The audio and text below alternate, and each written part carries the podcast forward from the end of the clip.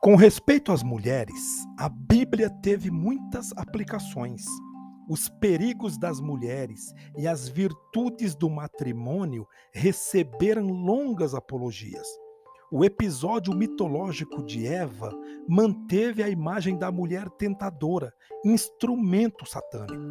A opressão foi justificada com o marido te dominará, ou as mulheres sejam submissas a seus maridos.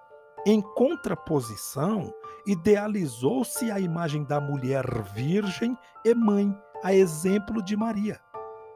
Na realidade, as mulheres sempre se destacaram como educadoras e catequistas. As mães foram responsáveis pela transmissão da fé e dos valores da nossa sociedade dos inícios à atualidade o plano missionário de Deus não se encerrou com Jesus. Dentro do propósito divino, o plano missionário trouxe um resultado muito importante: a valorização da mulher. Jesus Cristo, ou Jesus de Nazaré, escolheu mulheres para serem as primeiras testemunhas de sua ressurreição e as incumbiu da missão de transmitir aos outros. Dorcas depois de se converter ao Jesus de Nazaré, tornou-se uma discípula autêntica da, na, na missão evangelizadora. Lídia, de vendedora de púrpura, tornou-se uma mulher ensinadora, abrindo as portas de seu lar para a pregação da palavra. É bom lembrarmos que a igreja de Filipos foi iniciada na casa de Lídia. Evódia e Sintique trabalharam com o apóstolo Paulo na evangelização e propagação do evangelho. Priscila, de personalidade notável, em perfeita harmonia com seu marido Áquila, tornou-se seguidora de Jesus.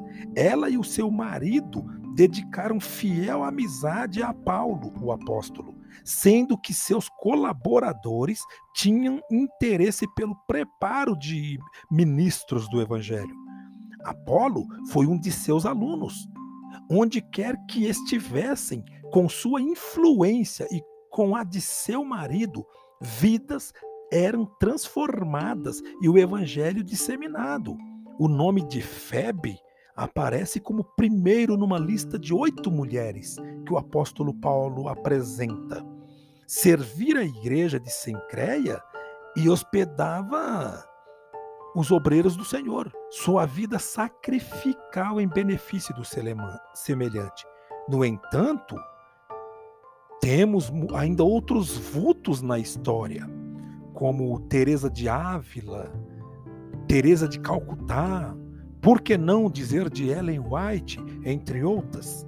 E assim concluímos que a mulher pode conservar a beleza de sua personalidade, pelo menos em três pontos. Primeiro, orando. A oração é a chave do sucesso de qualquer empreendimento. Segundo, contribuindo. A Bíblia diz que Joana e Susana serviram a Jesus com seus bens. E terceiro, envolvendo. Se, se você, como mulher, tem a vontade e o desejo de atuar, quer seja num grupo de oração, num grupo de coaching, num escritório de uma empresa, aconselhando, orientando, não perca esta chance. Vá lá. A convocação é irrevogável.